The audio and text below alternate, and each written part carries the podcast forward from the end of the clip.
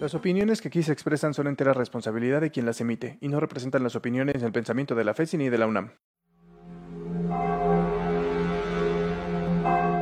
Hoy estamos aquí porque pensamos que todos somos unos ignorantes. La diferencia es que cada uno ignora cosas distintas.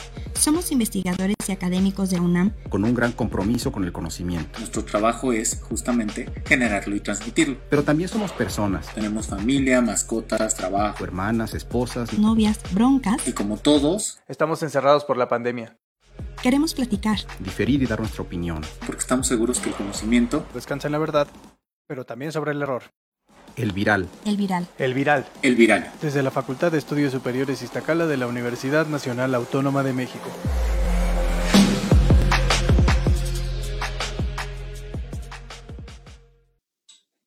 Buenas noches, amigas, amigos. Es un gusto poder saludarlos a todos los que nos están siguiendo a través de las redes sociales. También me da muchísimo gusto saludar a la doctora Mayar Ortega, al doctor Juan Pablo, al doctor Ibrahim, como siempre, y hoy también saludamos con muchísimo gusto al doctor David Antonio Polanco Fierro. David, bienvenido, él es nuestro invitado especial para quienes no hayan tenido oportunidad de leer de qué vamos a platicar hoy. Este, son, le vamos a platicar sobre cuánto cuesta enfermarse de COVID.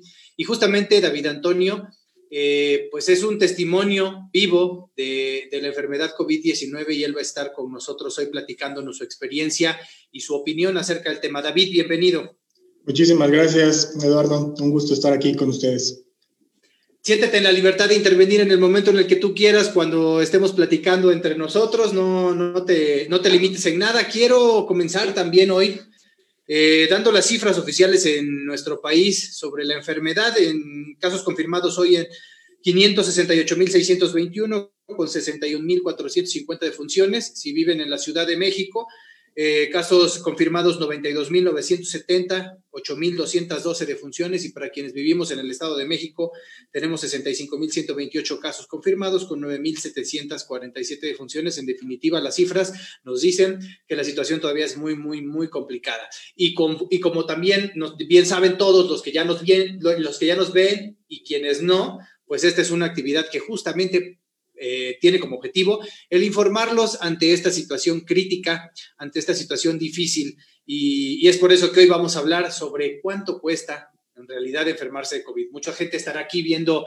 eh, pues cuánto cuesta de dinero, pero no, no todo gira alrededor del dinero, también hay costos distintos a eso, a esos, y, este, y que son muy interesantes y que también debemos de platicar. Entonces, para poder comenzar, eh, con este tema. Los invito a que también quienes nos están siguiendo nos dejen sus comentarios y sus preguntas eh, en esta transmisión. Vamos a estar leyéndolas y vamos a estar pasando tanto las dudas que tengan para nuestro panel de especialistas como para David Antonio, que nos va a platicar un poquito más adelante sobre su historia.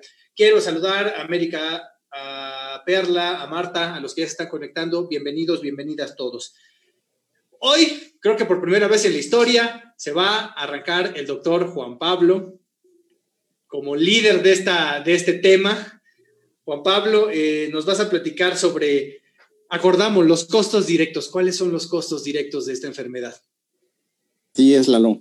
Pues mira, los costos directos son aquellos que están relacionados con el precio, el gasto que tiene que hacerse en las intervenciones para atender la enfermedad, en este caso COVID. Entonces, los costos directos son aquellos que tienen que ver con ese desembolso que se tiene que hacer o esa inversión, en el mejor de los casos, para solventar las intervenciones derivadas de la atención de la enfermedad. Em, contextualizando un poco, esto lo estudia una disciplina que es la economía de la salud. ¿Y por qué es importante contextualizar esto o señalar esto? Porque con frecuencia hemos visto a lo largo de esta pandemia que pareciera que la salud y la economía son cosas que están contrapuestas, pareciera que son cosas que van por distinto camino. Eh, la disyuntiva muy frecuentemente fue, bueno, o procuramos la salud de la población o procuramos el bienestar de la economía. Y pensábamos que estas cosas no podían conciliarse. Y entonces la realidad es que salud y economía son dos cosas que van estrechamente de la mano. No podemos separarlas. Son parte de un mismo círculo en donde si están bien relacionadas, se convierten en un círculo virtuoso. De tal forma que una persona sana produce mejor, produce más tiene un mayor desempeño en generar una buena economía. Y una buena economía también, de manera de círculo virtuoso, genera una condición más favorable para la salud de la población. Entonces, salud y, salud y, economía son cosas que están estrechamente relacionadas. No podemos separarlas como artificialmente se ha querido ver en muchas eh, circunstancias. Y esto es importante eh, tenerlo claro porque tenemos que tener muy bien ubicado cuánto cuesta enfermarse de COVID-19. Empecemos por algunos costos fundamentales. El costo de la prueba para confirmar si se tiene una enfermedad. El costo base ronda los 1.300 pesos. ¿A qué nos referimos con costo base? El costo que tiene la producción de la prueba. Entonces, 1.300 pesos sería el costo base de esta prueba. Pero obviamente los laboratorios y sobre todo los laboratorios particulares, pues le agregan una ganancia que es lo que corresponde, pues precisamente para que funcione esto como una empresa. Y el promedio del costo de una prueba a nivel privado está alrededor de los 3 mil pesos. Encontramos pruebas mucho más altas que eso y un poquito más bajas, pero el promedio ronda los 3 mil pesos. Entonces, empecemos a hacer cuentas. Costo de la prueba, 3 mil pesos promedio. En el caso de que la enfermedad se pueda manejar de manera ambulatoria, es decir, no se requiera hospitalización, el costo promedio del manejo ambulatorio ronda los 13 mil pesos. Entonces, sumemos esto si es el caso de un manejo ambulatorio. ¿En qué consiste el, manejo ambulatorio? Pues comprar obviamente los fármacos esenciales para eh, solventar las condiciones de esta enfermedad. Sabemos que no hay un tratamiento específico, pero sí hay un tratamiento de sostén. Entonces, eh, los fármacos, los cuidados generales, quizá un oxímetro, 13 mil pesos promedio. Si el paciente requiriera una hospitalización, esto entonces empieza a elevar nuestros costos y el costo promedio ronda los 400 mil pesos por una hospitalización. Y por una hospitalización nos referimos a en una cama general que no requiera cuidados especiales. En una cama general, 400 mil pesos. Si el paciente requiere un cuidado más especializado, como es una unidad de cuidados intensivos, una terapia intensiva, el costo asciende a un promedio de 900 mil pesos. Sabemos que aquí hay hospitales muchísimo más caros que eso y había algunos un poco más baratos, pero el costo promedio, según eh, las aseguradoras, es alrededor de 900 mil pesos por una hospitalización en camas de cuidado intensivo. Si el paciente requiriera intubación, esto se eleva a un millón de pesos promedio. Entonces, veamos cómo no es fácil solventar una enfermedad como esta. Es una enfermedad de muy alto costo y sobre todo, lo más grave es que no tenemos certidumbre de que la enfermedad tenga una buena evolución, que digamos, bueno, pues el tope está en 400 mil pesos por hospitalización y de ahí no va a pasar. No, quizás se pueda escalar a algo más que eso. Entonces, esto nos puede dar una idea general de cuál es el costo de la atención de la enfermedad y a esto le llamamos costos directos de la enfermedad COVID-19. Eso sin mencionar, y desmiénteme si, si por favor, eh, Juan Pablo, si no estoy diciendo verdad, eh, también piden unas cuotas de ingreso, ¿no? Para poder ingresar a las instituciones privadas hay que, hay que pagar. Yo había investigado que entre 100, bueno, parten desde los 100 mil y hasta los 400 mil pesos solo por ingresar. Es el famoso depósito, así es. En los hospitales privados, al ingresar, desde el momento que llega el paciente a urgencias, pues hay que hacer un depósito como garantía de que hay una solvencia para cubrir los costos eh, iniciales de, la hospitalización o la estancia del paciente, los estudios iniciales. Entonces, obviamente eso es un manejo de la empresa, obviamente no le van a perder tampoco, pero entonces sí, sí existe este depósito y es solamente para garantizar las intervenciones iniciales.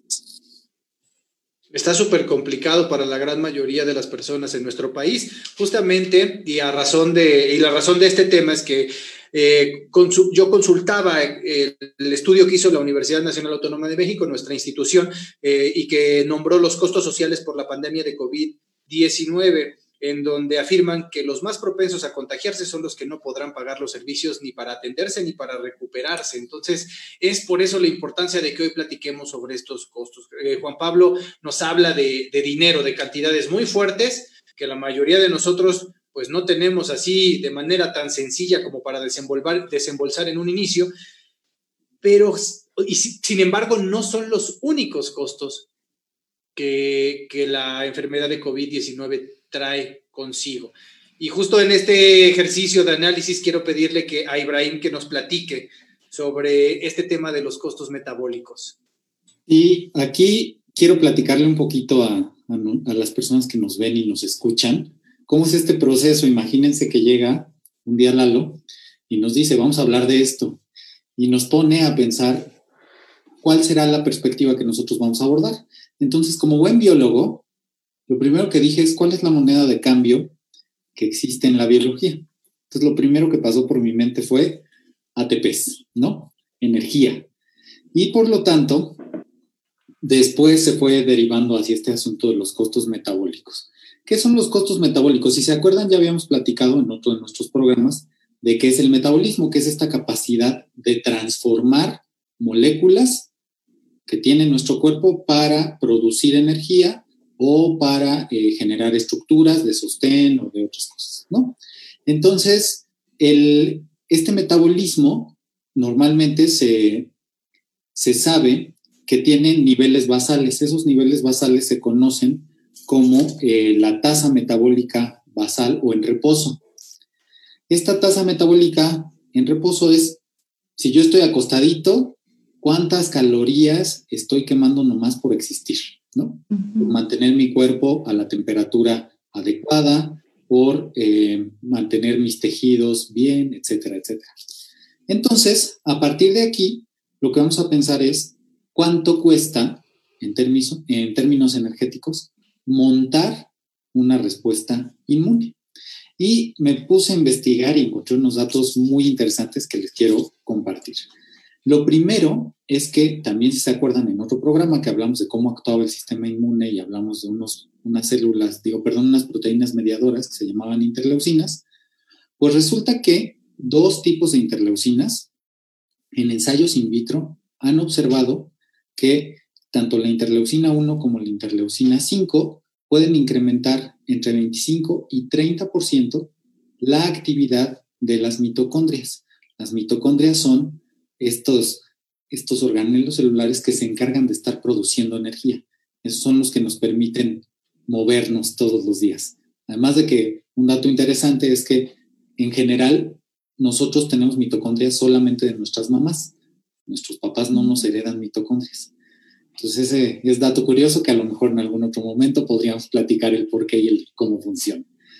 Pero eh, el asunto es que entonces las mitocondrias se ponen a trabajar como locas y necesitamos, por lo tanto, mucho oxígeno.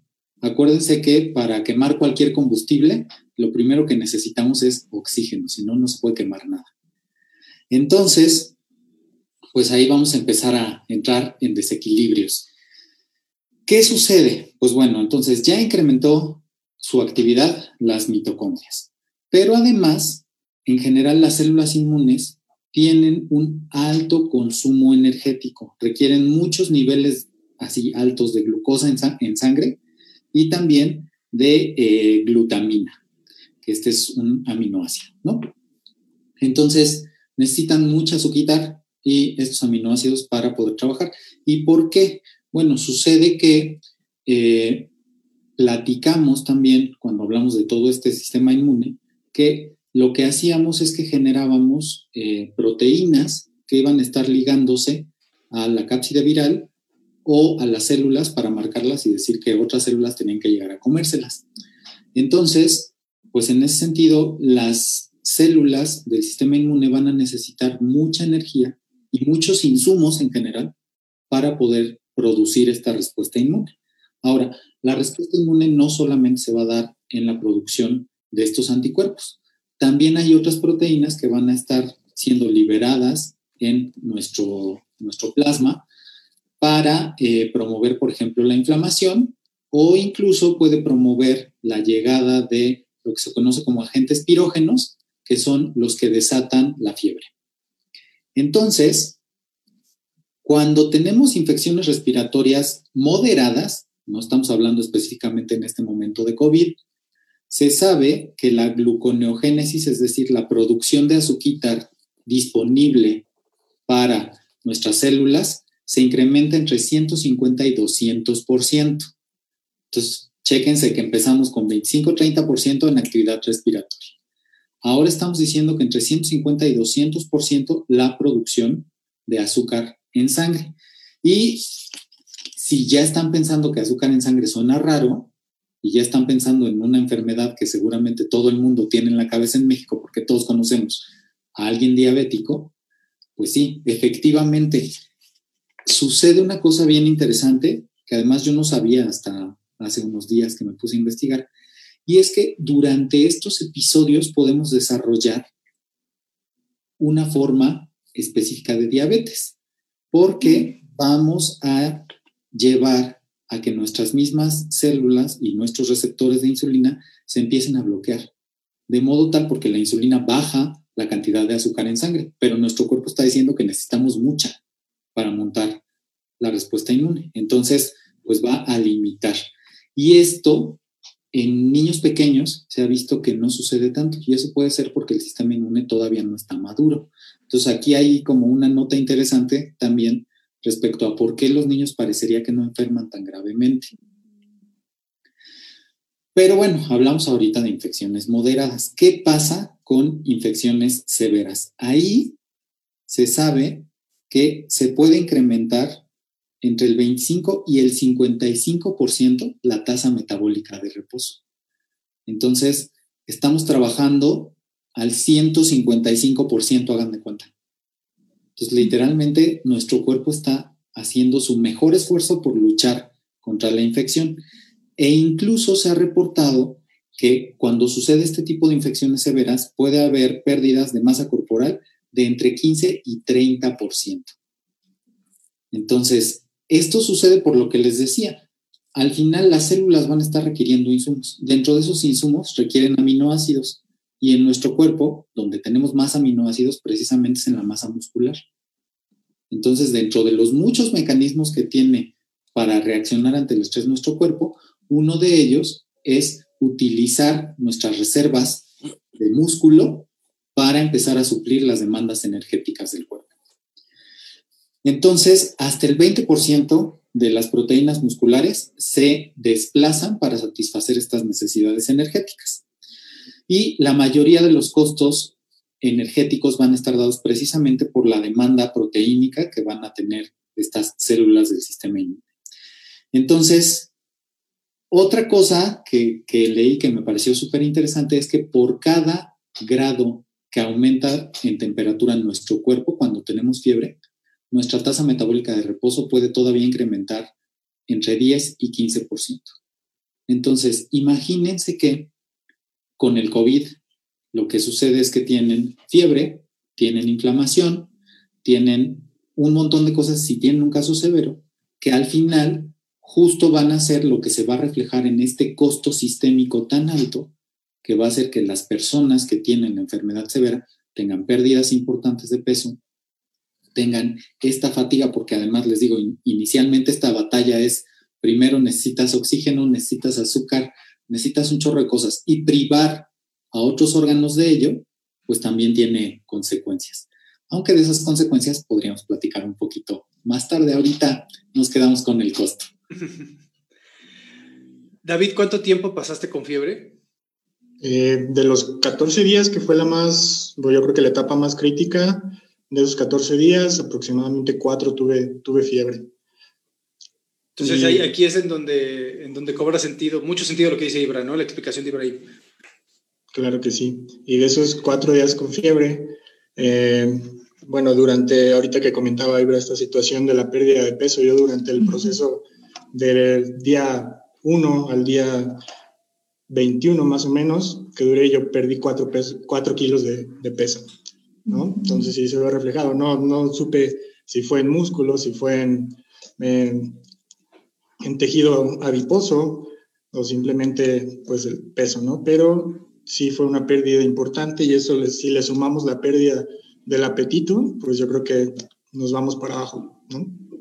Y estos, David, son los costos orgánicos. En esta economía que es nuestro cuerpo también, estos son los costos orgánicos. Entonces, porque seguimos en el mismo tema de los costos, no solamente hay costos económicos, sino que esto que nos acaba de hablar Ibra y lo que tú nos corroboras con tu vivencia, David, son los costos que paga nuestro organismo por enfermar.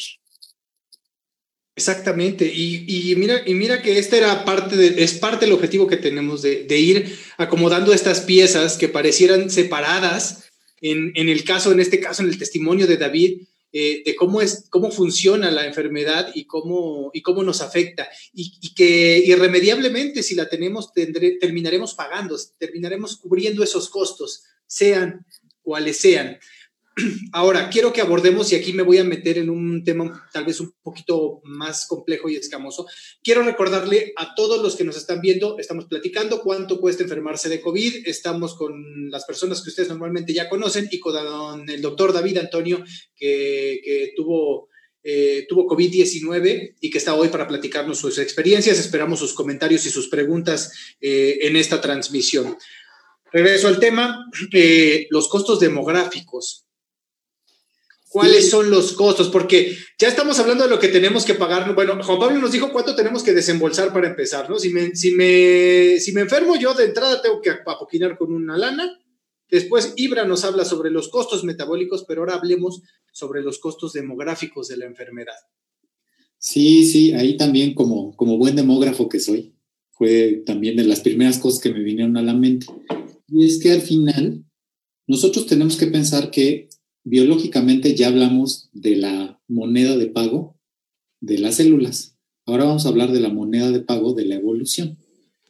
Y es que aquí viene una cosa súper interesante, y es que en general, nosotros primero podríamos pensar que si efectivamente el COVID-19 solo afectara a personas mayores de 65 años, en términos evolutivos podría parecer poco trascendental. ¿Por qué? Porque ese grupo de edad ya no produce nuevos individuos. Es decir, ya la gente mayor de 65 ya no tiene bebés. Entonces, evolutivamente hablando, se vuelven como entes que ya no aportan, al menos en el número de individuos a la sociedad. Tienen otros factores de importancia. De hecho, eh, cuando estoy dando clase, siempre les digo a mis estudiantes que en algún punto platicaremos sobre la importancia de las abuelitas. Las abuelitas tienen toda la importancia evolutiva. ¿Por qué? Pues porque ayudan a la crianza de los hijos, entrenan a las mamás y les enseñan cómo cuidar a los bebés, etc. Entonces, en general, por eso evolutivamente, y esa ha sido una pregunta que mucha gente se ha hecho, ¿por qué nosotros tenemos esta extensión de la vida por tantos años después de que dejamos de ser reproductivos? Y esa es una de las razones, aparte de todos los avances médicos que han permitido extender la vida.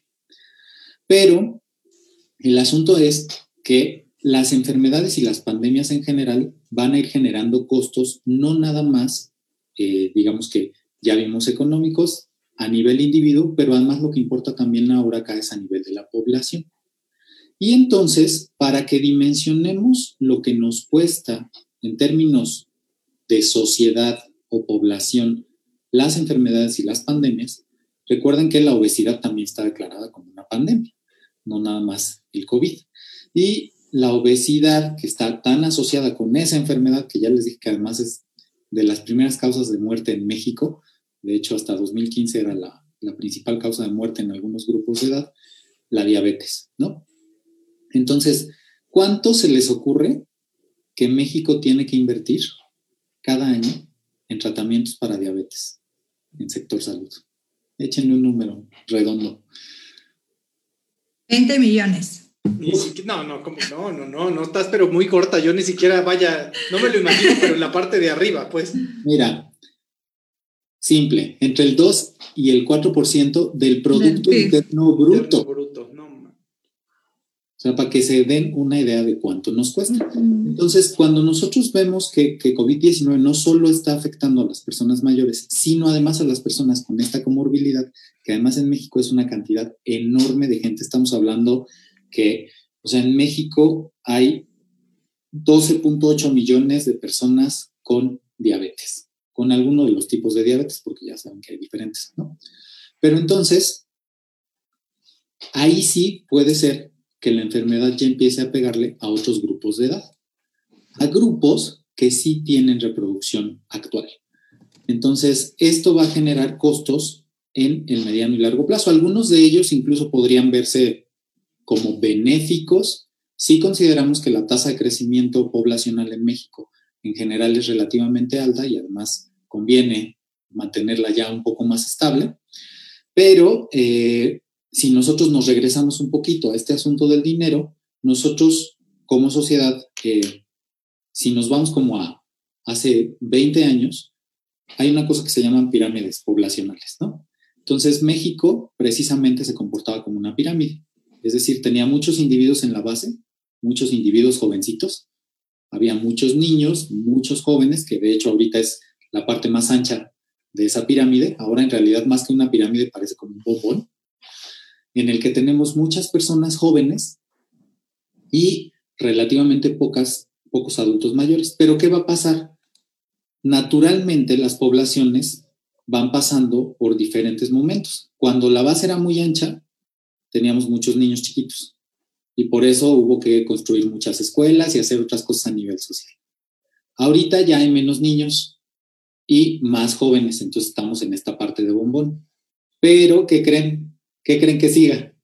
Pues esto, ¿no? Una pirámide. Y eso, en términos demográficos y en términos de demografía social, es un costo muy grande. ¿Por qué?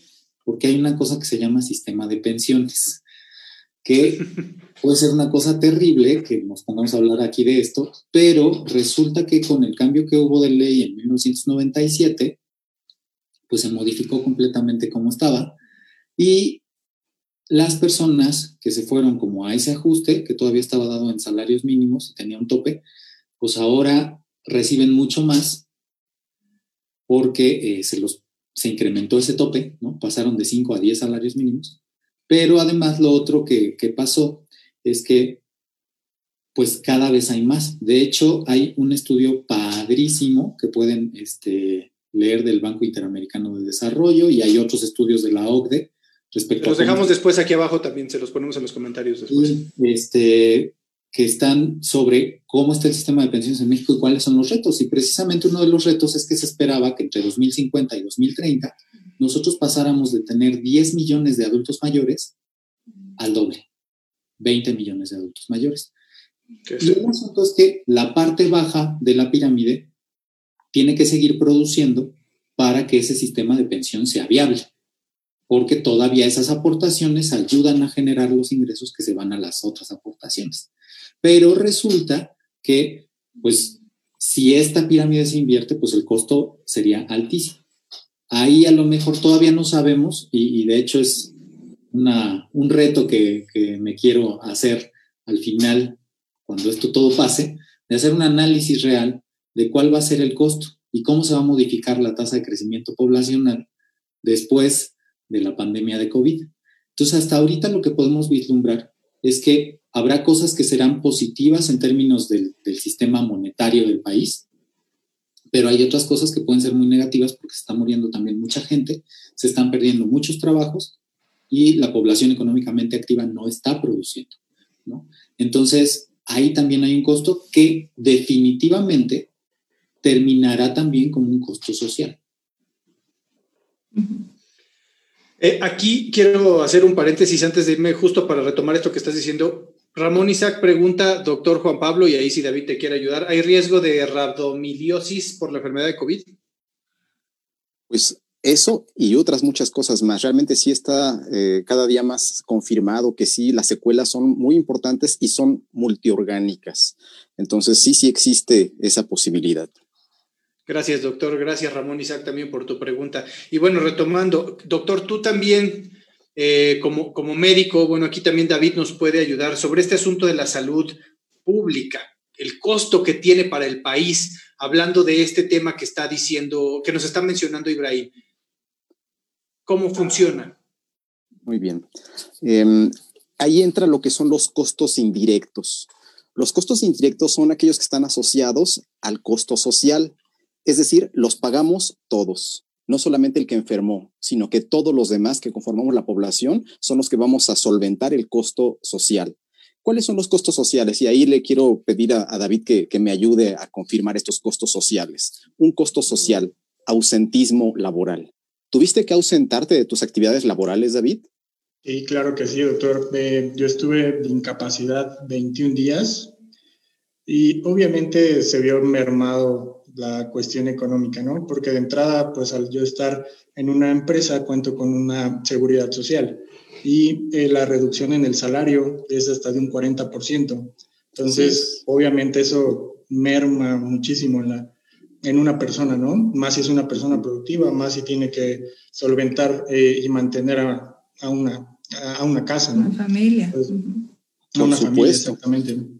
Entonces, ahí está el primer costo social, el ausentismo, y lo pagamos todos, porque el hecho de que un médico no se presente a laborar, pues va a repercutir en alguien más necesariamente, no solamente en su familia. Otro costo eh, indirecto es el, lo que se llama presentismo. ¿Qué es el presentismo? Ok, ya medio me recuperé, voy a trabajar, pero no rindo lo mismo. Es decir, no puedo producir lo mismo, no estoy al 100%. ¿Fue tu caso, David? Sí, indudablemente, y hasta la fecha, digo, yo tengo eh, del día que me realicé la prueba, que fue el 19 de julio, que me reincorporé a acti- actividades laborales la semana pasada. Indudablemente, el rendimiento, que de por sí era un poco eh, lento, ahora pues con esto, obviamente mi rendimiento y ha, ha estado disminuyendo, ¿no? Eh, por cuestiones físicas, pero obviamente también la cuestión emocional es muy importante, ¿no? Físicamente eh, he tenido días donde me fatigo muchísimo, obviamente hay secuelas de esta enfermedad y los días que Ok. regresé a trabajar era un cansancio al término de la jornada laboral, pero tremendo, tremendo. Así tremendo. es. Así es, y ahí se abre una vertiente que seguramente nos va a platicar Mayaro de, de ese costo de lo emocional. Otro costo indirecto importante es el daño permanente o las secuelas. Eh, estamos vislumbrando que posterior a esta pandemia vamos a tener muchos padecimientos crónicos y me refiero puntualmente a uno que va a ser eh, de alto costo, pacientes con insuficiencia renal. Entonces, se vislumbra los servicios de salud que se va a tener que ampliar la capacidad para atender pacientes con insuficiencia renal como una secuela de COVID. Espero en tu caso, David, que no tengas hasta ahorita problemas de secuelas o complicaciones derivadas de tu enfermedad, ¿o es así? Pues mire, eh, al final, digo, es una enfermedad que hay cierta incertidumbre de qué, qué es lo que va a pasar. Yo notaba conforme iban pasando los días, había días que yo me sentía muy bien, empezaba la, mañana y decía, bueno, no tengo fiebre, ya chequé mi saturación de mi nivel de oxigenación en, eh, eh, por medio del oxímetro, eh, lo anotaba, ¿no? No tengo fiebre, no tengo, está bien mi nivel de oxigenación, tos un poco, pero había días que, aunque el día previo hubiera estado bien, entre comillas, este día se veía más, más nublado, ¿no? Por así decirlo. Cuando termino la etapa más, eh, más crítica, no sé, 7, 10 días, incluso hasta los día 14, empecé a tener eh, cierta eh, complicación para, para respirar mucho más de lo que, que era antes. Eh, me realizaron una tomografía y vieron que yo tenía eh, pues esta secuela, neumonía, ¿no? La, la, tan llamada y tan sonada neumonía típica, ¿no? Era en una, eh, en un porcentaje pequeño, obviamente no tuve tanto, pero sí se, se, se vio reflejado en una neumonía, ¿no? Que hasta la fecha pues estamos con fisioterapia pulmonar, ejercicio respiratorio, respiraciones, un poco de integrar eh, poco de ejercicio cardiovascular para tratar de contrarrestar todas estas, estas secuelas, ¿no? Pero indudablemente secuelas sí hay. En cuestión de lo que comentaba, doctor, de la insuficiencia renal, eh, yo tuve ayer la oportunidad de realizarme unos estudios de laboratorio de control, dije, pues para ver qué tal, digo, ya sabemos, ya sabía cómo estaba la cuestión pulmonar o el sistema pulmonar, pero dije, voy a ver sistémicamente qué encuentro. Y pues sí, efectivamente una elevación de eh, creatinina y boom, eh, marcadores pues de, que pueden predecir algún tipo de, insuficiencia renal, ¿no? A descartar cualquier tipo de, eh, perdón, cualquier tipo de, ay, se me trabó, disculpen.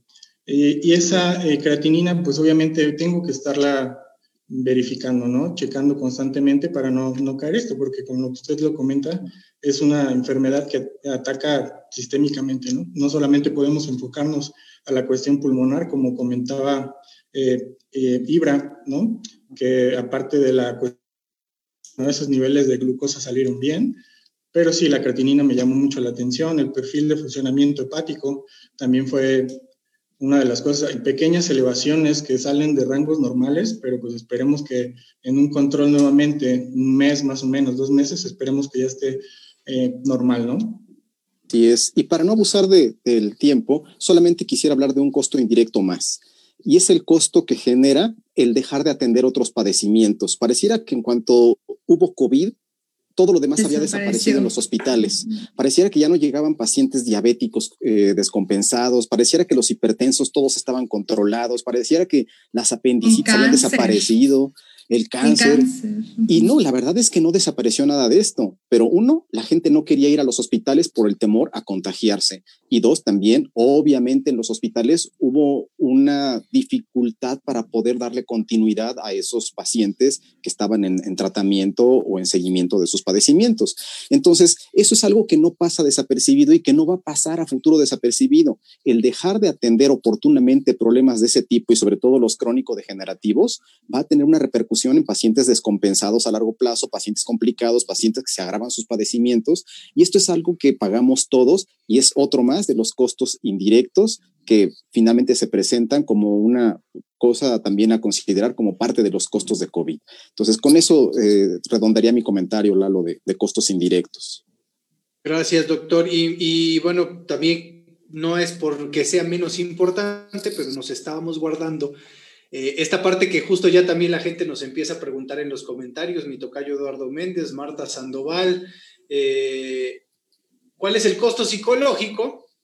Y también menciona Marta que los daños no solamente afectan al paciente, sino también a su contexto general y su familia. Y esta es la parte en donde ya Mayaro nos va, nos va a explicar un poquito más sobre todas estas emociones que rodean a la enfermedad y que en definitiva son importantísimos. Y hay estudios actuales que una de uno de los costos más importantes que tendremos que cubrir en un futuro será todo, todo lo que tiene que ver con la salud emocional, con la salud psicológica, no solamente de quienes como el doctor David eh, enfermaron de COVID y se recuperaron, sino de todos los que lo rodean o que estuvimos en contacto. Y tremendo, no, tremendo, porque si de por sí le hemos hecho poco caso a la psicología durante toda nuestra vida, o sea, eh, yo ahorita traigo unos números que en serio también están de miedo en cuanto eh, le dedicamos y cuánto le invertimos a la salud mental. Y ahora se nos viene un tsunami de enfermedades psicológicas relacionadas o derivadas de la pandemia, ¿no? Y aquí igual me gustaría hacer esta dinámica, si es posible, en, que yo les voy a ir diciendo algunas cosas y que este David me vaya diciendo si él las, las experimentó o no. O sea, me gustó esta, esta dinámica que propuso Juanpa y entonces, a ver, el primer, la primera moneda de cambio con la que yo voy a pagar eh, la, pandemia va a ser la culpa. La culpa porque voy a tener un temor increíble de contagiar a mis seres queridos. O sea, desde el momento en que yo sé que soy positivo para COVID, eh, empieza a, a, una serie de cogniciones sobre híjole, ¿con quién estuve durante los últimos 15 días? Y, es como un registro, ¿no? Estuve con mi mamá, estuve con, con mi papá, con mi tía, con mi hermana, o sea, aunque traía cubrebocas, ¿con quién estuve? Porque pudo haber pasado algo. Y entonces empezamos con este recordatorio compulsivo incluso de con quién estuve, cómo estuve, a dónde fui para ver las posibilidades de contagio. Eh, y sobre todo, si yo estuve con, en contacto con alguien de la tercera edad o que tuviera alguna comorbilidad, eh, pues todavía la culpa es mayor. David, ¿te pasó algo así? Completamente, doctora. Eh, comparto, digo, en mi casa, eh, mamá, papá y tíos que viven conmigo, pues todos están en grupo vulnerable, ya sea por edad o por alguna enfermedad, como usted comentaba, eh, hipertensión, diabetes o incluso enfermedad pulmonar eh, ya establecida. Y una de las, eh, yo creo que de los pensamientos, como usted dice, en cuanto a la culpa, eh, es, uno, en primer lugar, bueno, ya sé que soy positivo. Uh -huh. Previamente, pues yo trataba de, yo era el único que salía de casa, obviamente pues al trabajo, porque ellos estaban resguardados y aislados completamente, pero pues yo era un factor de riesgo para llevar la enfermedad a casa. Entonces, de ese momento, pues la necesidad de ir a trabajar tenía que exponerme, ¿no? Salir, regresar y pues yo llegaba, era cambiarme ropa, meterme a bañar con tal de no contagiar. cuando ya tuve que ya salí positivo, pues ahí es ese miedo o esa culpa de poder llegar a contagiar a alguien, pues se, se elevó exponencialmente. era, ¿qué va a pasar? Uno, me preocupaba mi salud, pero también me preocupaban más las personas a mi alrededor. la culpa de llegar, que se fueran a contagiar y lo peor de todo, en el peor panorama, que llegaran a perder la vida por mi culpa, yo creo que era un pensamiento que rondaba mi cabeza diariamente. Y créeme que no eres el único, David a todas las personas que he podido estar en contacto me han dicho exactamente lo mismo que tú. O sea, era un miedo tremendo a, poder eh, eh, contagiar a las personas que más quiero, ¿no? Y aquí justo donde tú me platicas esto, es, puedo imaginar el cuadro tan fuerte de la ansiedad, ¿no? O sea, incluyéndole hacia esta licuadora de ingredientes donde ya le metimos la culpa, donde ya le metimos el miedo, ahora eh, métele ansiedad porque lo que nos platicabas hace un momento del trabajo, ¿no? ¿Cuántos días van que no, he, que no he podido ir a trabajar? ¿Cuántos días me están descontando? Y por supuesto que, y si yo soy el que provee a mi familia, soy como, digamos, em, la principal aportación económica en casa, y ahorita estoy viviendo esto, que no puedo ganar dinero, ni siquiera, no solo para mantener a mi familia, sino para pagar el tratamiento. Es, es, es devastador, ¿no? O sea, la ansiedad que de pronto puedes llegar a, a, a presentar. Supongo que... Sobre todo si pensamos en las cantidades que nos mencionó Juan Pablo. Exacto. No sé a ti, David, si, si, si llegó a, este, a estas cantidades que nos comentó Juan Pablo o no, o sea, ¿cómo te fue ahí? Bueno, digo, en primer lugar, eh, como comentaba previamente, ¿no? Yo eh, tuve la fortuna de pues tener un trabajo y de que ese trabajo pudiera eh, asegurarme, ¿no? Entonces yo la prueba que realicé fue en, un, en, una institución pública de salud, ¿ok? Entonces ya de eso, pues digo, ya me ahorré un poquito esa cuestión de la prueba, ¿no? Pero indudablemente el costo no nada más era el de la prueba, los medicamentos, sabemos las deficiencias que también tiene nuestro sistema de salud me recetaban algo en la institución pública y pues no, no hay medicamento. Ok, entonces pues tenía que costearlo yo de alguna manera. Entonces obviamente si ya el hecho de que me estaban descontando eh, en mi salario más aparte, suma, eh, hay que sumamos lo del costo del medicamento, el costo no solamente de, pues de alguna manera eh, solventar esos gastos y aparte tener la angustia de, bueno, ok, pues yo soy tal vez el que solventa los gastos en mi casa, pues ya eran dos, ¿no? Y en la cuestión emocional que usted me comentaba, que comentaba, doctora, la, la, la angustia que te genera, uno, pues ¿por qué me hice la prueba, no? Fue porque empecé con síntomas, pero yo tuve la mala fortuna de que previamente mi mamá estaba hospitalizada. Yo, yo me imagino que ahí fue donde me contagié. Entonces me realizo la prueba, pero los días del que me realizo a que me dan el resultado, yo creo que han sido los días más difíciles, ¿no? Con el temor y la incertidumbre de que pues voy a ser positivo, ¿qué va a pasar? ¿Qué voy a hacer con mi familia? ¿Dónde me voy a ir? ¿Me tengo que aislar? ¿Qué es lo que tengo que hacer? ¿No? Entonces yo creo que eso era el detonante y después, posterior a eso, tenía que saber qué era lo que, que iba a venir después en cuanto a mi familia. Entonces, pues es un golpe emocional muy, muy, muy grande. No solo el económico, el, como comentaba Ibra, la cuestión metabólica, sino también la cuestión emocional es, es difícil y es, es cierto que el, que el virus no respeta ningún ámbito, nada, ¿no? O sea, nos golpea por todos lados. ¿Ok? Entonces, pues sí, sí es difícil pasar por esta situación. Obviamente hay, eh, hay apoyo de muchas partes. Eh, yo también digo, quisiera aquí hacer un paréntesis, si me lo permites, Eduardo.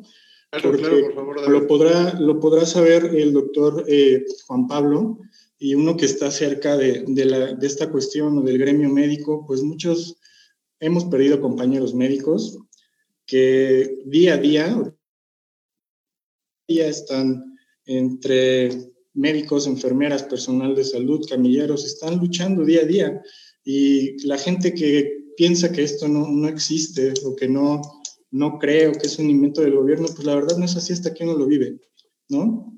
Sí es algo muy difícil, al tanto de costear, un tanto de secuelas y una parte emocional.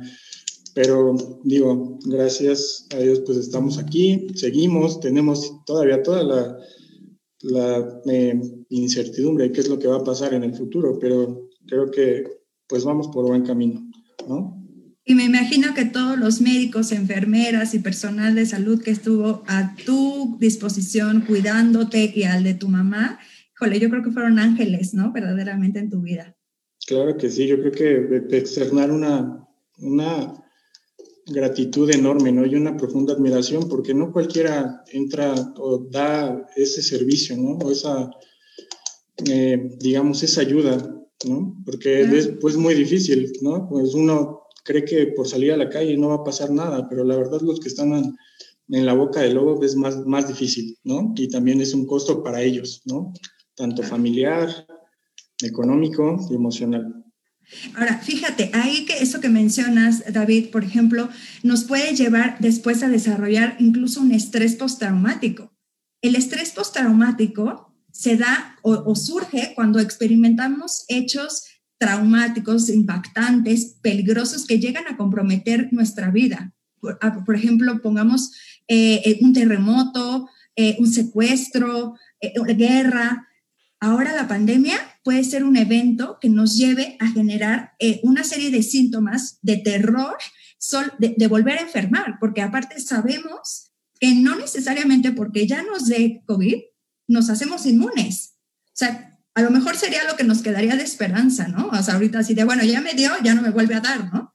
Pero el problema es que ha habido casos que han vuelto a dar positivo por segunda, tercera, cuarta vez.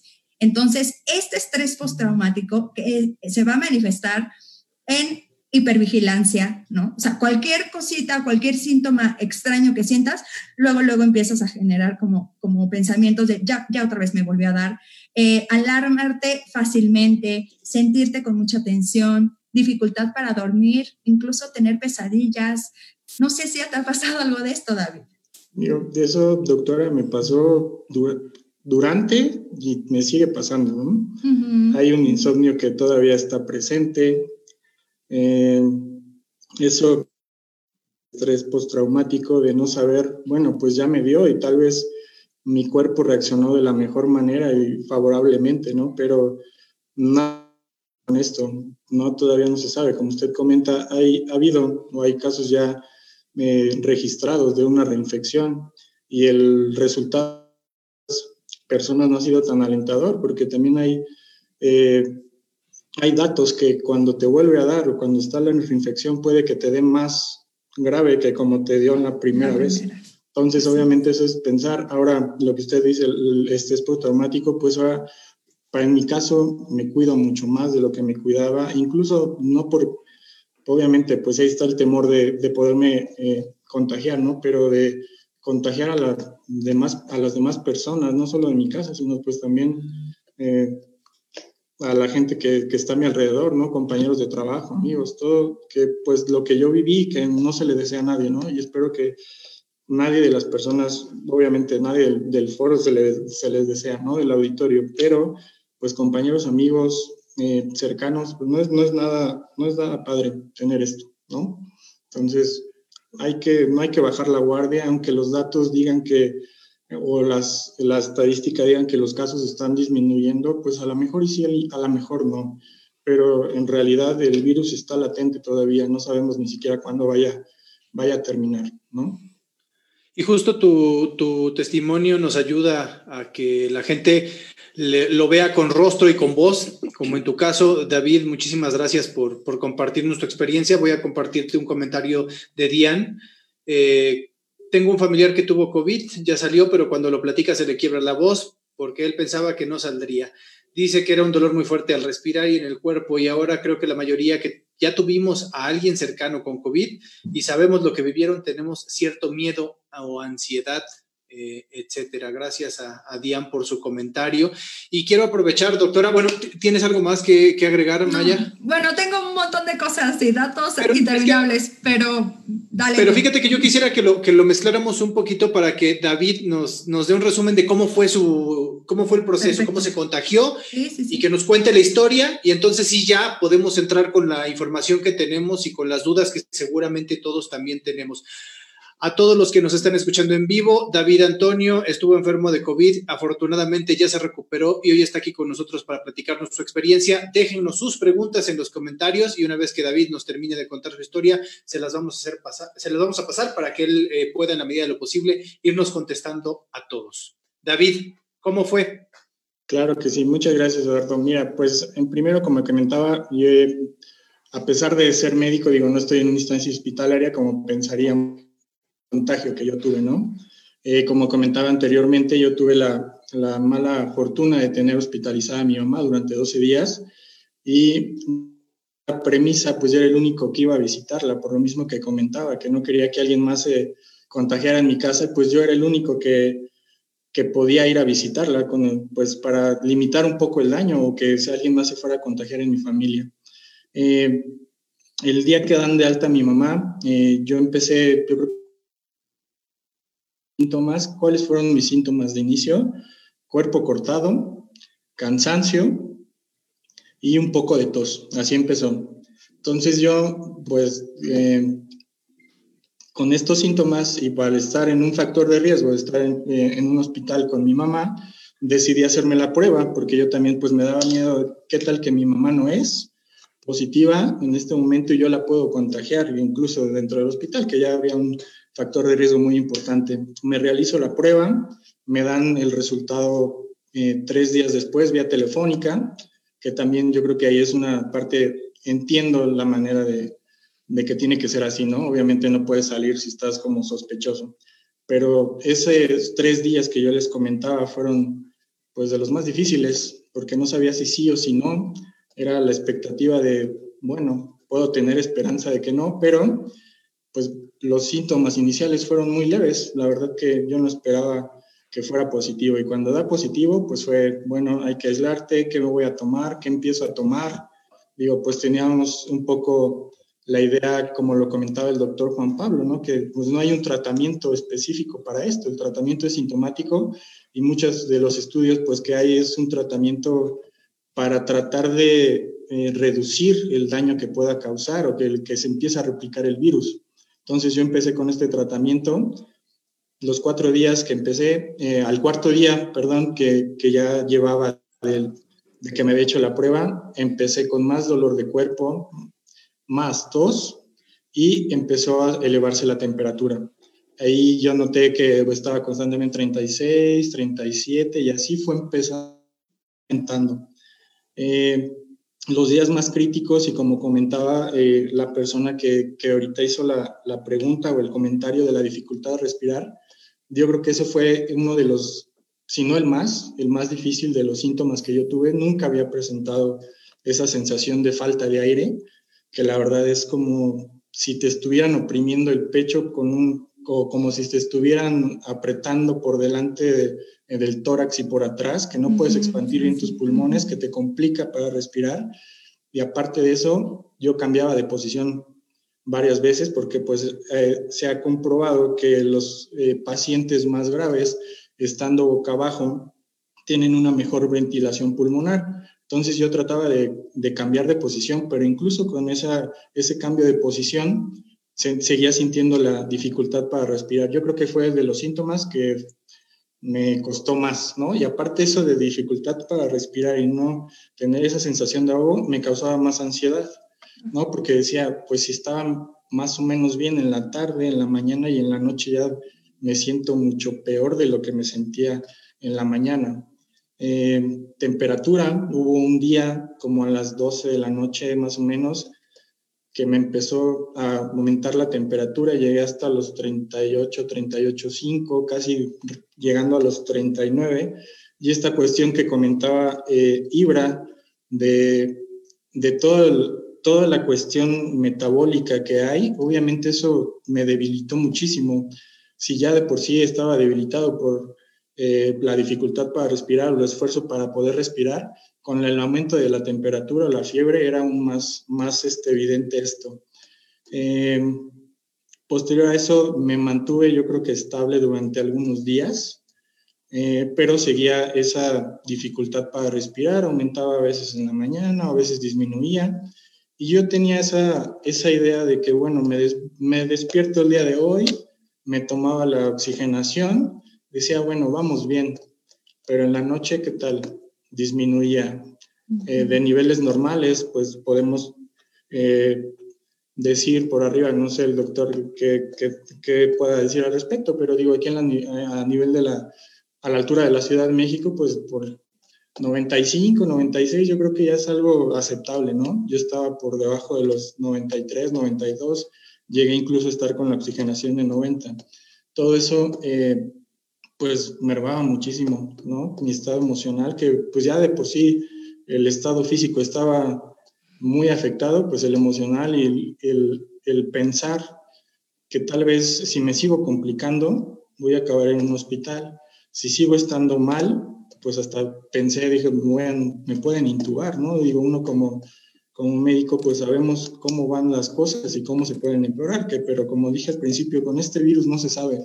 Un día estás bien y al otro estás mal, o tal vez ya estás saliendo de la enfermedad y otra vez regresas. Así estuvieron yo creo que los primeros 10 días. Eh, a partir del onceavo yo creo que empecé a ver una mejoría. Ya no volví a tener tan fiebre tan, tan elevada como eso. Yo creo que ya 37, perdón, 37.8, 30 y 38 grados centígrados manejaba más o menos y obviamente con el tratamiento, ¿no? Si dejaba de tomar el tratamiento, otra vez se, se elevaba.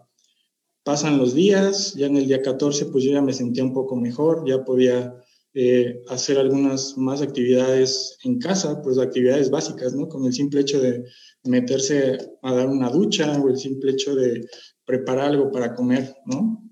Pero eventualmente fueron las peores, yo creo que dos semanas que he vivido, ¿no? Porque uno estás en la incertidumbre, dos te ves afectada tu salud y pues la otra también la cuestión de mi familia, ¿no? Pues aparte estás aislado, que estás tú solo y que podrás tener pues redes sociales, podrás tener ver una serie, podrás ver un, leer un libro, podrás hacer lo que sea, pero en realidad ni siquiera ganas de hacer eso, ¿no? Solamente estaba acostado y en reposo, así, ¿no? Eh, posterior a esto, eh, yo les comentaba al principio que me hicieron realizar una tomografía, ¿no? Y ya pues resultó que tenía el daño pulmonar e incluso me dijeron, ¿sabes qué? Una noche eh, me dijo eh, un compañero que es subdirector, bueno, un amigo muy, muy, muy allegado a mí, que es subdirector de un hospital donde me estaban viendo, me dijo, ¿sabes qué? Como tienes la tomografía, eh, para prevenir tal vez un mayor daño, te, necesito que vengas y te hospitalicemos, porque no quiero que te pase nada más y hemos notado que los pacientes a agravarse el cuadro por el día 14, día 15 o incluso 16. Entonces, pues eso generó un estado de ansiedad y temor mucho más grande del que ya tenía, ¿no? Yo pensaba que ya había ganado la batalla, ¿no? No simplemente a nivel eh, físico, sino emocional, ¿no? Y con esta noticia, pues me fui para abajo, ¿no?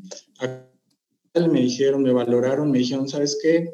David, eh, por el momento vemos datos, sí, de neumonía, estás estable, estás saturando más o menos, considerablemente no estás tan grave, entonces me mantuvieron ahí, me, me, pusieron un poco de oxígeno, me dijeron, yo creo que es mejor en este momento no internarte, eh, porque si te internamos puede que sea peor para ti, ¿no? Aquí puede aumentar tu carga viral, aquí puedes llegar a complicarte y el tratamiento que te vamos a dar, pues la verdad es, eh, de cierta manera, no tanto por decirlo empírico, pero es eh, un medicamento o un tratamiento que pensamos que va a ayudarte.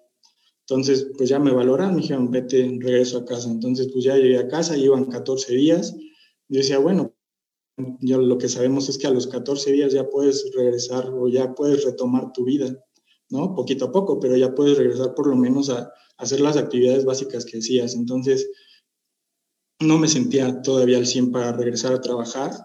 Eh, me dieron incluso más días de incapacidad siete días más. Entonces, en esos días siete, pues fue también la idea de, bueno, no estoy en condiciones, no me siento bien, tengo que eh, recuperarme al 100% y si no, pues al, por lo menos al 90, 95, lo que se pueda, ¿no? Entonces, ese periodo de esa semana fue como más para hacer más rehabilitación, eh, cuidar más mi salud, comer mucho mejor, porque pues la verdad es muy importante y lo que no, no hemos mencionado es una buena hidratación y una buena alimentación, ¿no? Porque pues quien le da sustento a todo el metabolismo, obviamente pues todo lo sustraemos de los alimentos, ¿no? Entonces, pues fue esa semana de mejorar hábitos alimenticios y de decir, pues vamos a salir de esta, podemos salir, digo, vamos saliendo, podemos tener esperanza, ¿no? Que al final de cuentas, eh, en mi caso era, ok, creo que me despertaba un día y decía, voy a salir de esto, ya estoy saliendo, estoy lográndolo, vamos para adelante. Obviamente hubo, hubieron muchísimas personas que estuvieron conmigo, que creo que es una de las cuestiones más importantes que me llevó a, a salir también adelante, ¿no? El mensajito de amigos, de personas, de familiares, de pues sí se puede, no eres el único. Obviamente sabemos que eh, no todos eh, tenemos esta fortuna, ¿no? De, de, haber salido de la enfermedad. Tal vez no, pues, no podré decir como sobreviviente, ¿no? Porque no estuve tan grave como otras personas, pero obviamente un sobreviviente emocional, claro que sí.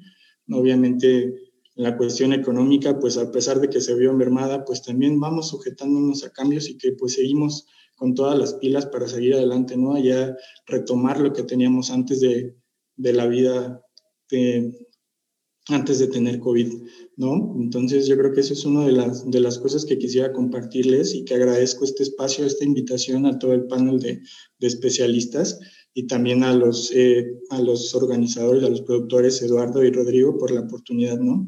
Y pues eso básicamente fue, fue mi historia de cómo, cómo ha sido el COVID, ¿no? Y cómo ha sido recuperar, cómo ha sido la vida después de eso, ¿no? Yo comentaba, pues ya pasó, salimos de esto y ahora que hay, hay, que regresar a, a cómo estábamos antes, ¿no? Y ojalá que, que esto pues sirva, sirva de algo porque la verdad estamos todavía, sales a la calle, en cubrebocas, ves gente que no guarda distancia, ves gente como que, pues en pocas palabras, ya le vale. Y siendo que uno no es carmiento hasta que le pasa. Y hasta que le pasa, eh, pues puedes decir, está muy, muy difícil esto. A pesar de que yo no lo tuve tan, tan fuerte, pero en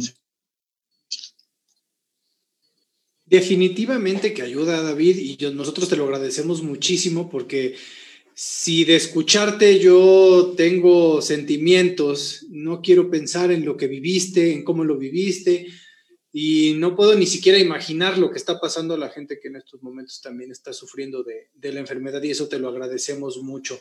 Justo, justo con esto quiero, quiero regresar un poco con Mayaro. Eh, me, conmueve escucharlo. Eh, definitivamente las emociones son, tienen una carga muy importante en esta situación, Maya. Totalmente, porque, y aquí yo creo que la lección que nos deja David también es que eh, no solamente tenemos que estar preparados si nos da eh, la enfermedad COVID con un médico de confianza a la mano, sino que también necesitamos del apoyo psicológico en todo momento.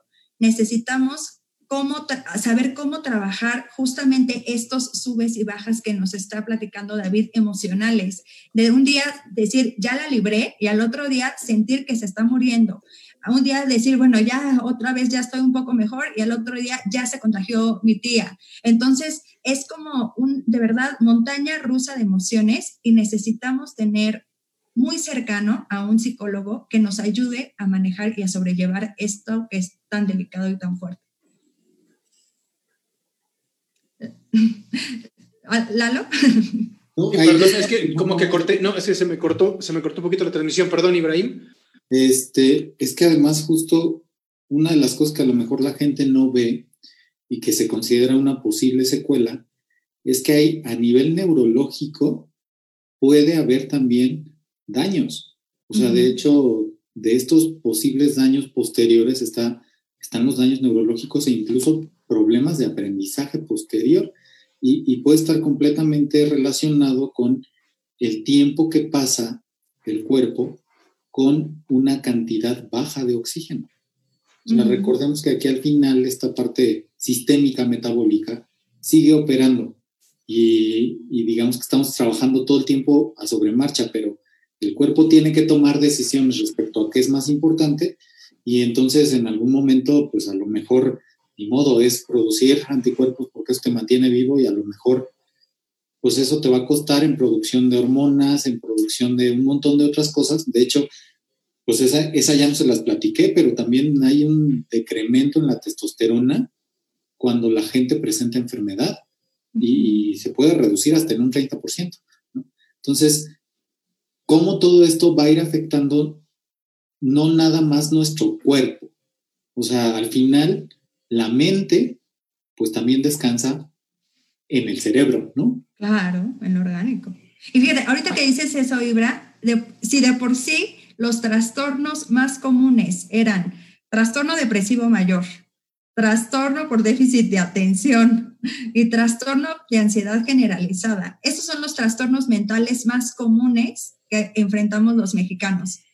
Con la pandemia, eso se va a triplicar, cuadruplicar, no sé, se va a potencializar, ¿no? Los números. Y lo triste es que he, visto que, por ejemplo, se han registrado aproximadamente 10.000 trabajadores de la salud mental, 10.000 en México. Eso nos equivale a que por cada 100.000 habitantes nos toca de a 1.6 psiquiatras, a un médico, a tres enfermeras, a un psicólogo por cada 100.000 habitantes, a 0.53 trabajadores sociales, a 0.19 terapeutas. Imagínense por cada 100.000 habitantes. Estamos fritos. No les va a alcanzar la vida, no les va a alcanzar la vida. Tenemos que apostarle al sistema de salud mental. Justo eh, quiero aquí, eh, te están haciendo una pregunta, David. ¿Qué pasó por tu cabeza cuando regresaste a las labores después de haber eh, superado Yo creo que una de las principales cosas que pasó por mi cabeza es, todavía voy a tener trabajo, ¿no? Porque pues obviamente fueron varios días de incapacidad. obviamente yo quiero reiterar aquí eh, a mi empresa el agradecimiento que tengo por él en todo momento. ¿no? no fue como de ya, ya estás fuera o ya no vengas porque pues puedes contagiar a los demás. Obviamente me cuidaron muchísimo en ese aspecto y me apoyaron infinitamente, ¿no? Pero lo primero que pensaba era, ok, ¿cómo voy a regresar de nuevo? a ¿Salir a la calle? ¿Qué cuidados tengo que tener? ¿Voy a hacer bien mi trabajo? ¿O estar pensando ¿Qué tal si empiezo a estar mal otra vez? Eh, voy a disminuir mi rendimiento. Digo, son muchas cosas que pasan eh, por la cabeza, ¿no? Pero sí, el retomar otra vez esa cuestión laboral, obviamente fue poquito a poco. De hecho, apenas pues me estoy volviendo a adaptar, ¿no? A la, al ritmo de trabajo. si de por sí pues es un poco pesado, pues otra vez eh, con esta cuestión pues obviamente se ha hecho un poco más difícil, pero yo creo que con el paso del tiempo es solamente cuestión de adaptación y de, volver a retomar. Digo, yo, como comentaba previamente, hay que, hay que pensar de manera positiva y hay que, agarrar el todo por los cuernos y decir, pues hay que salir adelante. Hay que regresar a la vida que teníamos antes y no dejarnos vencer por, por el COVID, ¿no? María Isabel, doctor Juan Pablo y también David eh, tiene, la, tiene el interés en saber el dolor articular y la fatiga son secuelas. ¿Cuánto duran? ¿Cuánto duran es bastante, Es bastante variable. No podemos. Eh, esta enfermedad nos sorprende en muchas cosas porque no hay nada eh, concreto, no hay nada seguro, no hay nada que digamos con toda certeza. Esta es la evolución. Depende de cada persona. Entonces, las secuelas, uno, van a presentarse en algunas personas y en otras no. Y el tiempo de duración lo que sí se ha relacionado muy estrechamente es depende con las condiciones previas que tenga esa persona. Si traías algún problema previamente, alguna comorbilidad, como se llaman, entonces seguramente las secuelas son más agresivas y más duraderas, pero es incierto en realidad el tiempo de duración. Claro que sí, y por otro lado, digo, concuerdo, eh, y no a todos dan los mismos síntomas, no todos tienen el mismo cuadro clínico, yo que lo viví ahí pues con dos integrantes de mi familia, no era lo mismo lo que tuvieron ellas a lo que tuve, a lo que tuve yo. Entonces, como comentábamos, es un virus que no sabemos por dónde va a atacar, qué síntomas va a hacer.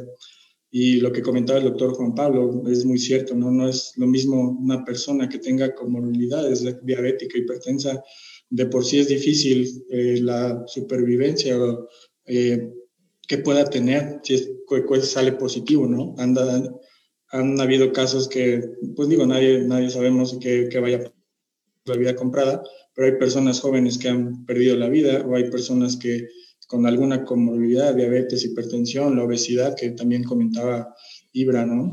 Eh, obviamente, indudablemente, le va a dar un pronóstico, puede ser como que un parámetro, pero la cuestión de las secuelas también tiene un papel muy importante.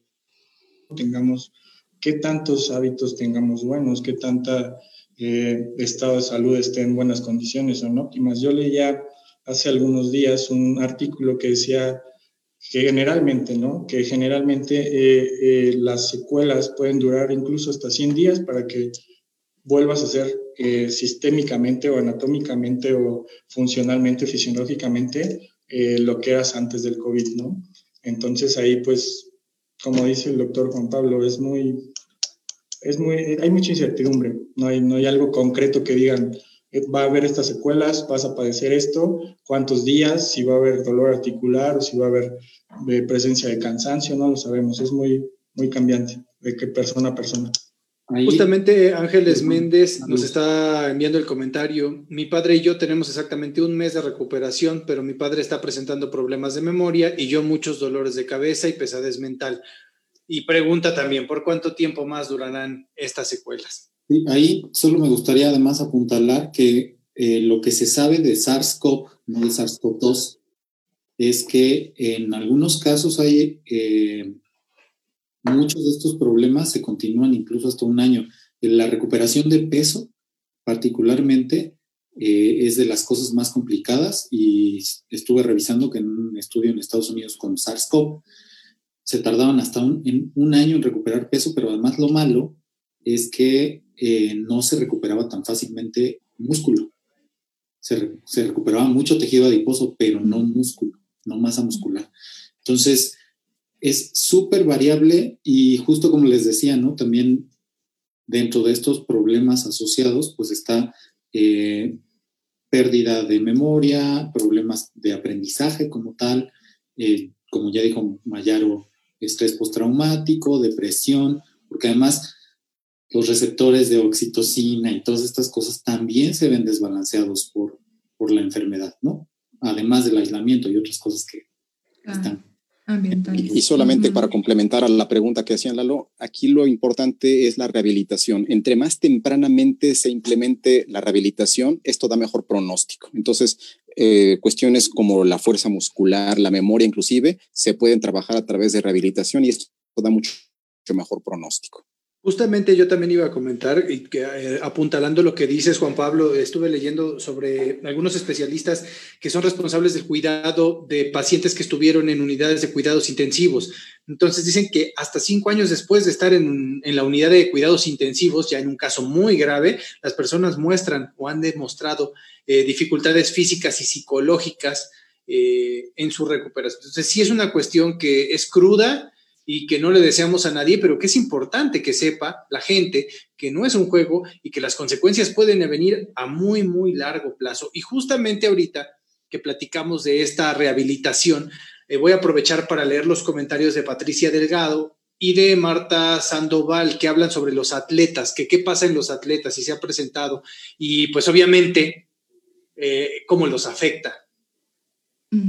Sí, fíjate que eh, yo leí que ahorita, por ejemplo, es, es que de verdad este mugroso virus nos tiene bailando horrible, ¿no? O sea, todos desconcentrados, porque luego dicen, es que tener una buena condición física te hace como un factor protector para el virus. Y no es cierto, ¿no? O sea, a los atletas de alto rendimiento incluso les da y les ha dado muy fuerte eh, en el sentido de que ellos tienen entrenamientos vigorosos, ¿no? Y entonces, cuando ellos eh, están en entrenamientos, obviamente muy eh, extenuantes, eh, baja, y bueno, esto obviamente lo, lo, podrán decir mejor David y Juan Pablo, hay como perturbaciones en el sistema inmune transitorias, ¿no? O sea, es tanto el esfuerzo que yo he hecho al correr o al hacer ejercicio que de pronto mi sistema inmune se ve comprometido. Y entonces se genera como el cuadro perfecto para que entre el virus. Y entonces, eh, pues se ha visto, hay un estudio que se publicó en The Lancet en donde dicen que eh, los atletas pueden desarrollar complicaciones como miocarditis, ¿no? Elevación de troponina, que este es un marcador bioquímico que es muy sensible y específico a necrosis miocárdica. Entonces, eh, esto realmente puede generar incluso ahora complicaciones de insuficiencia cardíaca, ¿no? Y algunos atletas o paratletas tienen mayor susceptibilidad a infecciones virales de tracto respiratorio. Por ejemplo, los ciclistas, los corredores, ¿no? Jalan tanto aire y, tienen esta, esta necesidad de estar respirando tan fuerte que pueden generar, eh, son más susceptibles de enfermedades respiratorias. Entonces, a ellos si les da COVID, pues el pronóstico también no es tan alentador. Ahora, se cancelaron los Juegos Olímpicos de Tokio. ¿Saben lo que eso también significa a nivel psicológico para todos los deportistas que se han estado Hombre, que llevan una vida preparándose para eso.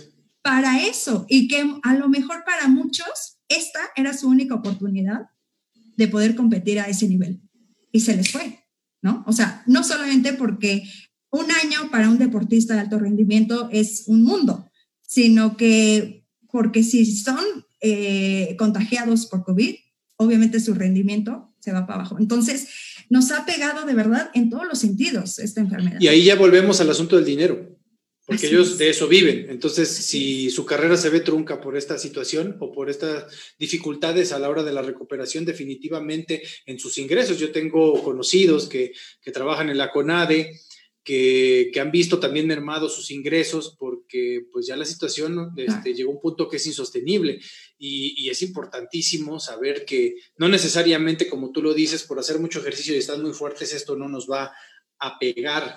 Eh, quiero agradecer los comentarios. También Tirma, Recursos Humanos, nos pregunta, buenas noches, ¿qué hay de la discriminación entre los conocidos que saben de algún caso confirmado? ¿Cómo manejar, las relaciones laborales cuando hay un caso positivo? ¿Cuál es tu experiencia, David?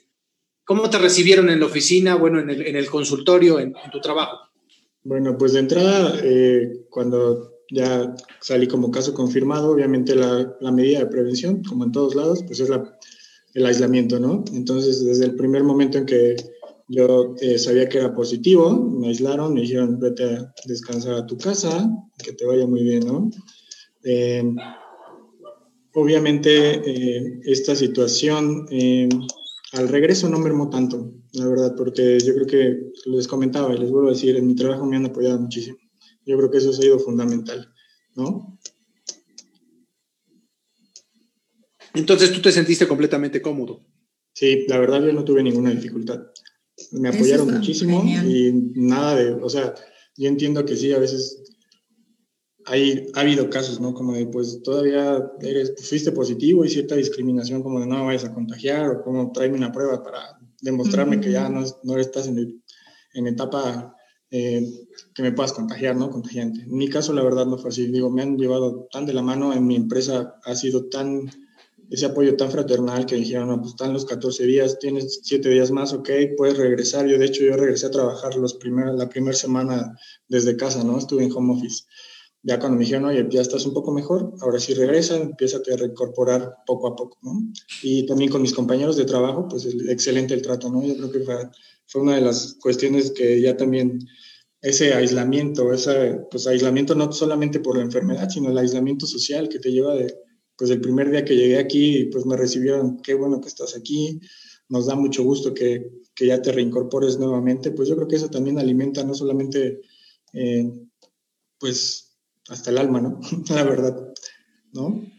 Oye, eh, David, también, y si alguien quiere agregar algo para esta pregunta, Dile a, Patricia Delgado, nos está mandando un mensaje que te agradece mucho por tus respuestas, porque ella tiene dos hijas de alto rendimiento, atletas de alto rendimiento, y que el hecho de no estar entrenado les ha pegado psicológicamente. ¿Qué les podrías decir a ellas que están ahorita eh, batallando con, con esas ganas de entrenar y de no poder hacerlo? Claro, pues mira, de entrada, lo que comentaba la doctora Mayero, ¿no?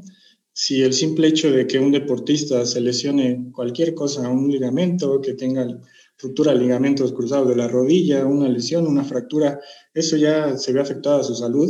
En cuestión de COVID, pues también eh, hemos visto casos que solamente hay eh, portadores eh, asintomáticos, ¿no? Y que pues la, la cuestión eh, cardiopulmonar no se ve tan afectada, pero en otros que sí va a afectar mucho más y esas ganas de salir, esas ganas de entrenar, pues yo creo que hay que ir paso a paso. Este es, eh, tener COVID no es cualquier cosa, como lo habíamos comentado.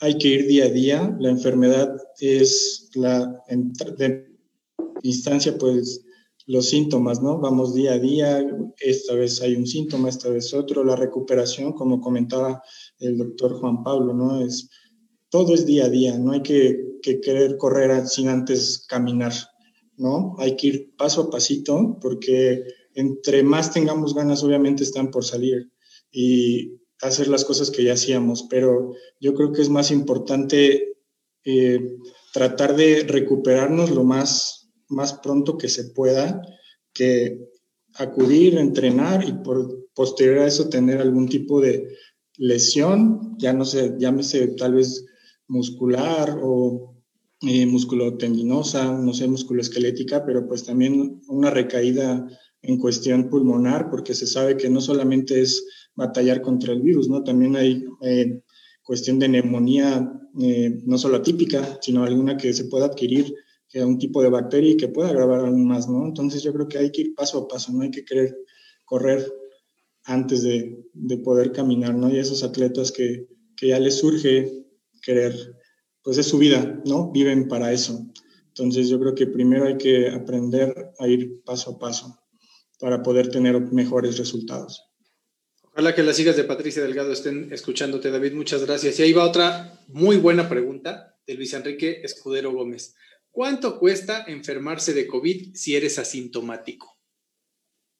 Pues si eres asintomático, pues ni cuenta te vas a dar y no vas a, aparentemente, no vas a desembolsar eh, un peso. Sin embargo, eh, vemos que esos asintomáticos también pueden tener algunas secuelas a futuro, secuelas de algunos daños que se van presentando y que dices, bueno, ¿de dónde me surgió un problema renal si yo nunca tuve COVID o nunca tuve ningún antecedente? Bueno, pues ojo, esos aparentes asintomáticos no están exentos de ese pago y esa presentación de probables secuelas. Entonces, ojo, hay que estar muy, muy cuidadosos. Socialmente nos cuestan una fortuna. Por supuesto. También justamente. Eh, tenemos aquí varios comentarios, de hecho se me están complicando un poquito verlos todos. Este, nosotros siempre nos cuidamos. Lo triste es saber que la pérdida de muchos colegas y el personal de salud y de todos los hospitales que están en línea contra COVID. Yo perdí a mi tío, médico forense, y mi hija estuvo muy grave y ya está en línea nuevamente contra la COVID. Ella es enfermera.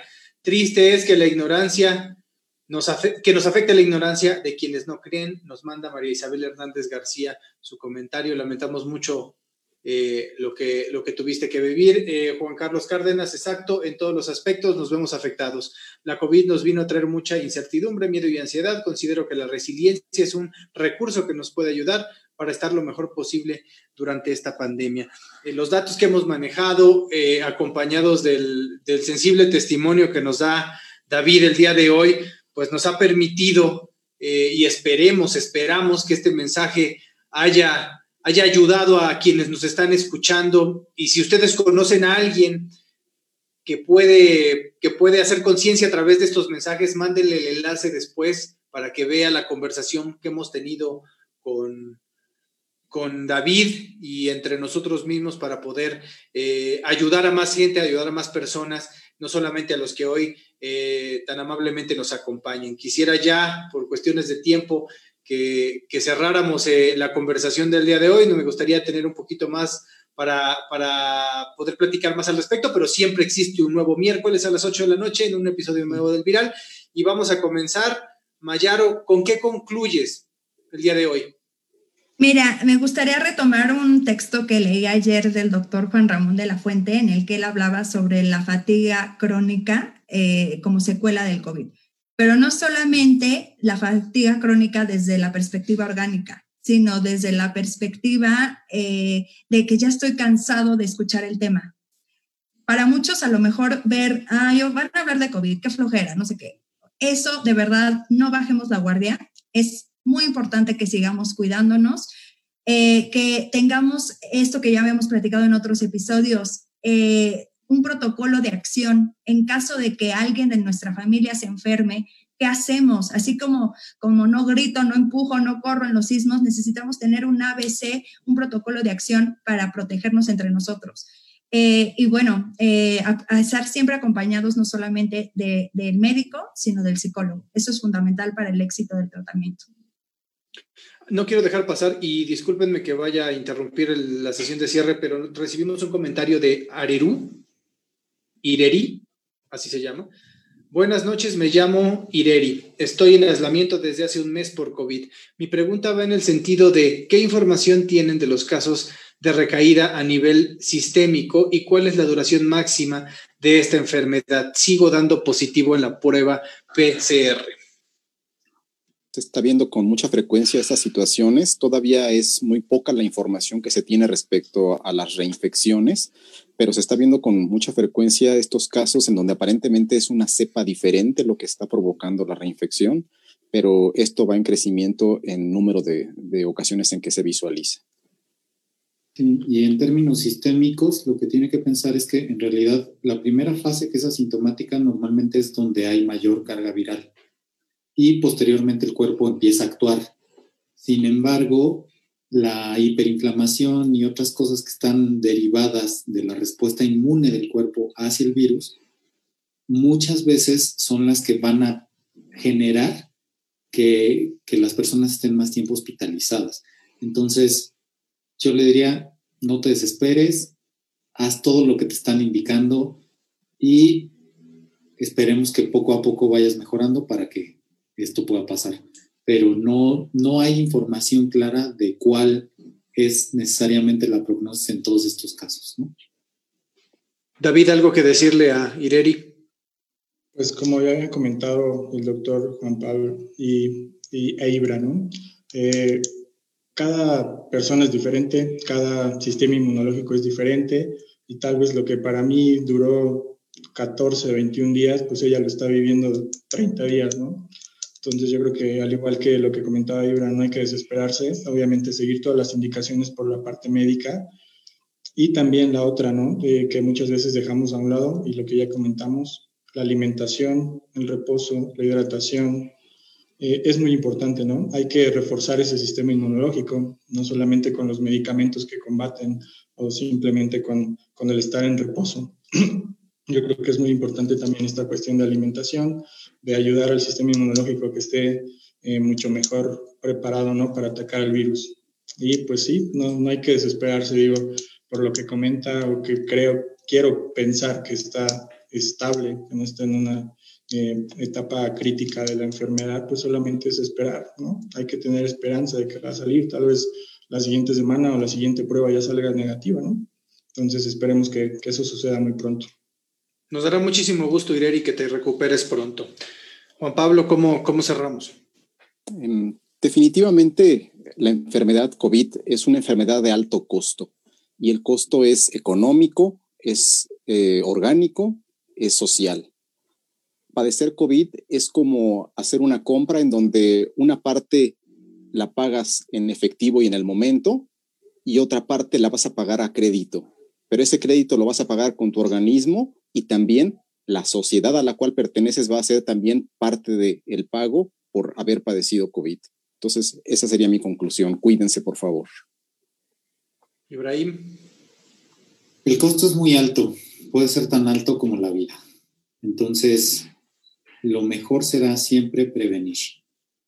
Tratemos y hagamos todo lo posible por no enfermar, porque finalmente Muchas veces los costos no los podemos pagar, los costos inmediatos, y los errores a veces cuestan la vida. Entonces, cuidémonos todos. David, ¿qué mensaje nos dejas a todos los que te estamos escuchando el día de hoy? Bueno, en primer lugar, eh, que somos afortunados por tener eh, vida, salud, un trabajo, un hogar, una familia, ¿no? Que yo como, pues al, pasar por esta situación, creo que ves la, vida de, otro, de otra perspectiva. Lamentablemente, pues a nivel nacional, más de 60 mil personas no, no tuvieron la misma fortuna que yo y no solamente pues las personas que fallecieron, sino también todas las familias, ¿no? Son 60 mil familias que muy lamentablemente perdieron a un ser querido. Entonces, eh, la idea es seguir cuidándonos, yo creo que aún más, porque no sabemos cuánto vaya a durar esto. No sabemos si en dos meses, tres meses, el siguiente año ya podamos eh, regresar a la normalidad. Entonces no hay que bajar la guardia. Esto es algo que, que verdaderamente afecta a todos, todos los ámbitos, ¿no? Personales, familiares, económicos, orgánicos, sistémicos. No nada más es medio COVID y salí de ello, ¿no? Hay una lista innumerable de las cosas que te pueden llegar a pasar por la mente, que te pueden llegar a pasar, situaciones que puedes presentar durante esto, ¿no? Yo creo que si podemos llegar a, con, este, con este programa alguna, a las personas que tal vez están padeciéndolo, hay esperanza, ¿no? No todo, no toda la vida. La estadística comenta que aproximadamente 500 mil personas, eh, más o menos 500, 550 mil personas al día de, de ayer estábamos eh, como caso confirmado, ¿no? De esos no, lamentablemente, pues fueron 60 mil. Entonces, el resto tuvimos una, una oportunidad, ¿no? De hacer bien las cosas y yo creo que si ya nos pasó a nosotros, hay que evitar que le pase a nuestra familia, a nuestros seres, a nuestros seres queridos, a nuestros amigos, ¿no? Hay que bajar la guardia, hay que seguir cuidándonos, yo creo que inclusive más, más que antes, ¿no? La otra, eh, hábitos buenos, ¿no? Yo siempre he comentado como médico y como eh, a punto de terminar la especialidad en medicina del deporte, el ejercicio es muy bueno, tanto para prevenir las eh, enfermedades crónicas de las que ya hablábamos y el costo de las enfermedades crónicas, pero en este caso también mejora el sistema inmunológico, una alimentación adecuada, eh, estar en constante hidratación, yo creo que también va, va, va, va a ayudar, no solamente es, pues ya me pasó, ya tengo COVID, sino también hay que ver trasfondo, qué es lo que hay detrás. Eh, esta pandemia nos llegó con un país que está lleno de diabéticos y de hipertensos y de eh, enfermedades crónicas, ¿no? Yo creo que desde ahí hay que empezar a cambiar un poco la mentalidad, ¿no? No solo la repercusión económica que nos va, va a llevar a esto, ¿no? ¿no? No solo el COVID, sino también las enfermedades que ya, ya están presentes por el simple hecho de ser mexicanos. Entonces no hay que bajar la guardia, yo creo que hay que tomar esto de una manera responsable y obviamente cuidándonos nosotros y cuidándonos, eh, cuidando a la familia, de los amigos, ¿no? Y espero que de verdad este espacio que me han, que me han brindado, estoy profundamente agradecido con ustedes para poder compartir y ojalá que, que las personas que estuvieron viendo el programa les haya servido de algo, les haya servido de algo mis palabras y mi experiencia durante esta, esta enfermedad. Muchas gracias a todos. Gracias a ti por, por, compartir tu experiencia, David. Nos quedamos ahí seguramente todos con, con, datos que traíamos preparados, pero la misma dinámica no nos lo permitió. Yo quiero cerrar nada más con uno. Leí que en Chiapas hoy en día un día de hospital para un paciente de COVID eh, le toma en promedio un año y dos meses de trabajo a cualquier persona en Chiapas. Pero después de escuchar a David y de escucharnos a todos, creo que este es uno de los menores costos que pudiéramos pagar. El tema de hoy, cuánto cuesta enfermarse de COVID, no era para hacer cuentas y números de, del dinero que muchos no tenemos para poder pagar una enfermedad que afortunadamente ahora, incluido David, ya no tiene y que nosotros no tenemos. Es muy importante que sigamos cuidándonos, que sigamos teniendo todas las medidas que, resulten posibles para que juntos podamos salir de esto. Agradezco muchísimo también porque parte de estas acciones es el trabajo que hace Ibrahim, Juan Pablo, Mayaro, al prestarnos su tiempo para informarnos eh, con datos, información de calidad de verdadera, que les pedimos que por favor siéntanse la libertad de compartirla y hoy agradecemos especialmente la presencia de David Antonio Polanco Fierro, doctor. Muchísimas gracias, nos da muchísimo, muchísimo gusto verte bien, verte sano y esperamos que esto dentro de algún tiempo sea eh, una anécdota y que cuando se pueda nos podamos conocer físicamente y darnos un abrazo cuando esto pase. Claro que sí, muchísimas gracias a todos. Fue un placer haber compartido este tiempo con, con ustedes y con el auditorio. Gracias, Ibrahim, Mayaro, Juan Pablo, muchísimas gracias. Gracias. Nos vemos el próximo miércoles. Déjenos, por favor, sus recomendaciones, sus comentarios de qué quieren que platiquemos. Gracias a todos. Buenas noches. Muchas gracias. Comparte este podcast y síguenos en nuestras redes sociales. En Facebook como Facultad de Estudios Superiores Iztacala, somos los únicos con la palomita azul, y en Instagram y en Twitter como arroba fesi-unam. Cuídate y ten paciencia. Mantente en casa y sigue las recomendaciones. Pronto todo va a estar mucho mejor. El Viral es una producción de la Facultad de Estudios Superiores Iztacala de la Universidad Nacional Autónoma de México, realizada a la distancia por miembros de su comunidad en tiempos de la pandemia por COVID-19.